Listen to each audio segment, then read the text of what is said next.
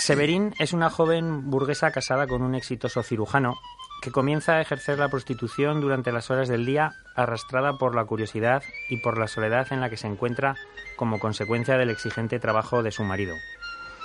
Este es, a grandes rasgos, el argumento de Belle de Jour, película de Luis Buñuel, de cuyo estreno se cumplen ahora 50 años.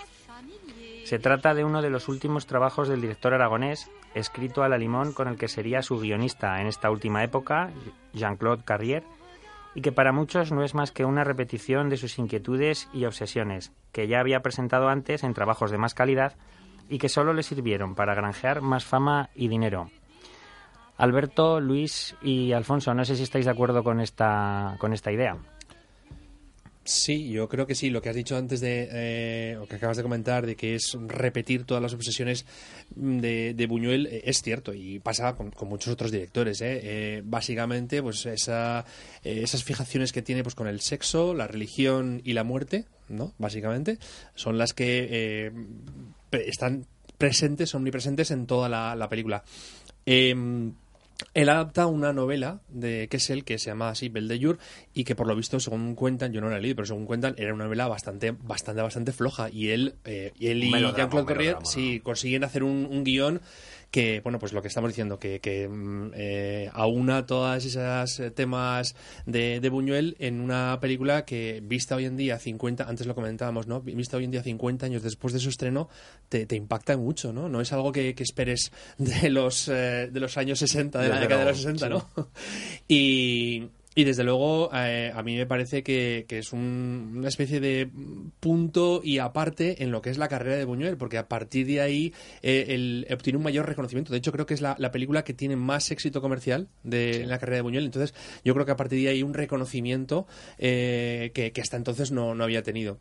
Y luego, yo si queréis, para apuntar unos temas que podemos hablar, eh, las, em, las similitudes con el cine de, Hitchcock, con el tema de las rubias, y que luego también Hitchcock utilizó a, otro, eh, em, ya lo diré, al amigo de, Buñuel, a Salvador Dalí, lo utilizó en, en, Recuerda, ¿no? Entonces, eh, yo creo que en los mundos de Buñuel y de Hitchcock tienen bastantes elementos, elementos en común. Y luego también em, el aspecto más formal, ya no tanto de, los temas, eh, esa obsesión que tenía por Buñuel por las piernas, a mí me llama mucha atención los planos, eh, cómo empieza un plano corto con una pierna y lo va abriendo, eh, eso es espectacular. ese, es... el principio también de, de él, una de las películas de la época mexicana que a mí me gusta infinitamente más la época mexicana de Buñuel que la francesa o incluso la española.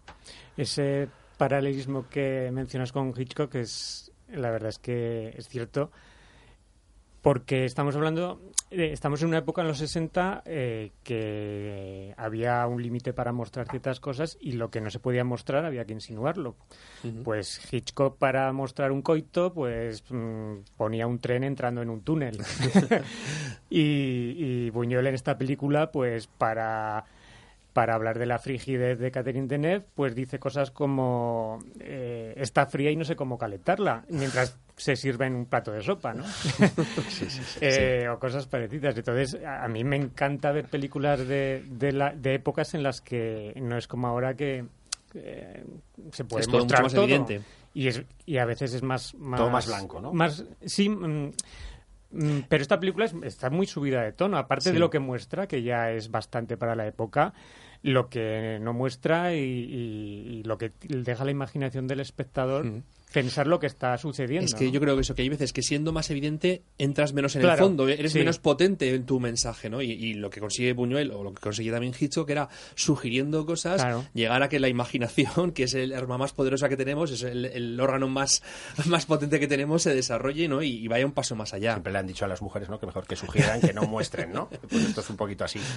Hombre, aquí Buñuel, desde luego, eh, eh, coge lo que es la, la novela de Kessel, que es él yo creo que incluso cuando la leyó no le convenció y creo que no quería ni realizar la película, pero vio como esa, ese surrealismo de esas ensoñaciones, de esas fantasías eh, eróticas y masoquistas que la protagonista pues tiene, pues le ayudaban a entrar en toda esa atmósfera surrealista que de la cual bueno pues pues Buñuel formaba parte, ¿no? Eh, yo creo que la película, eh, como bien comentaba Luis, hoy día todavía rompe moldes prácticamente, eh, la ves y, te sorprende, te sorprende y deja escenas y momentos eh, un poco para la posteridad. Yo os invito a pensar qué había en la cajita que ese gigante asiático mostraba.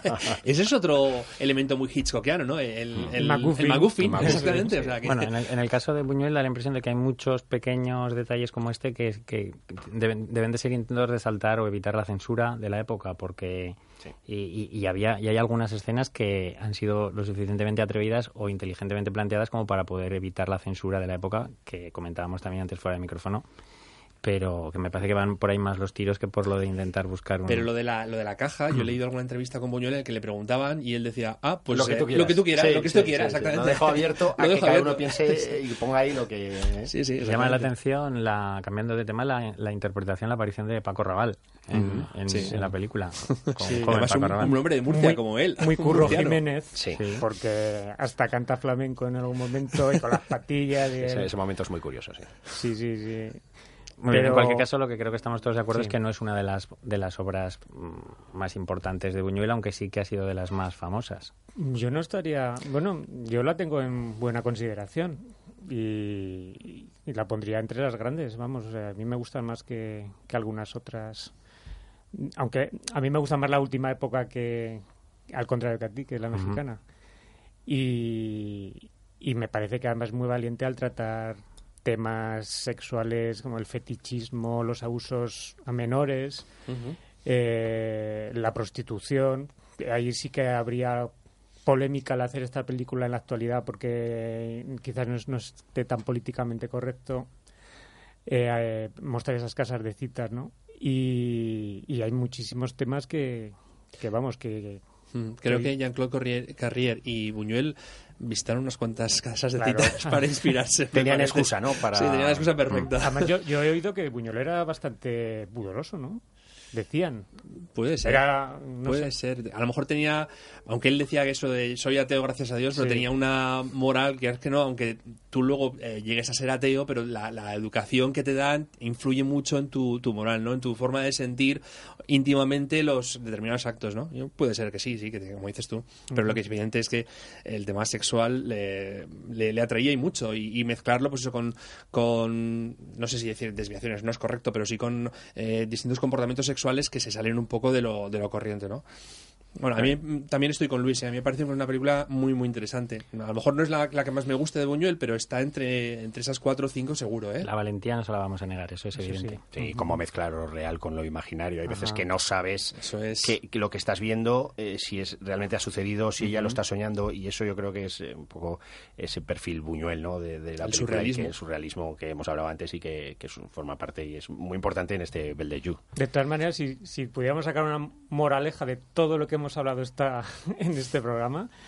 Y es que los personajes buenos son más aburridos y los malos o con algún tipo de, de rareza son mejores, porque el pobre marido de Catherine Deneuve es que está ahí viéndolas venir, lo ve pasar de largo y no, no hay manera de que pobre se coma una rosca. Y en todas las películas que hemos hablado, mm, pues siempre los personajes... Son muy ambiguos. Sí, ambiguos y eso da más juego que, que los que los buenos. Muy bien, Con nuestro bocadito clásico nos despedimos en este primer podcast de habladecine.com. Eh,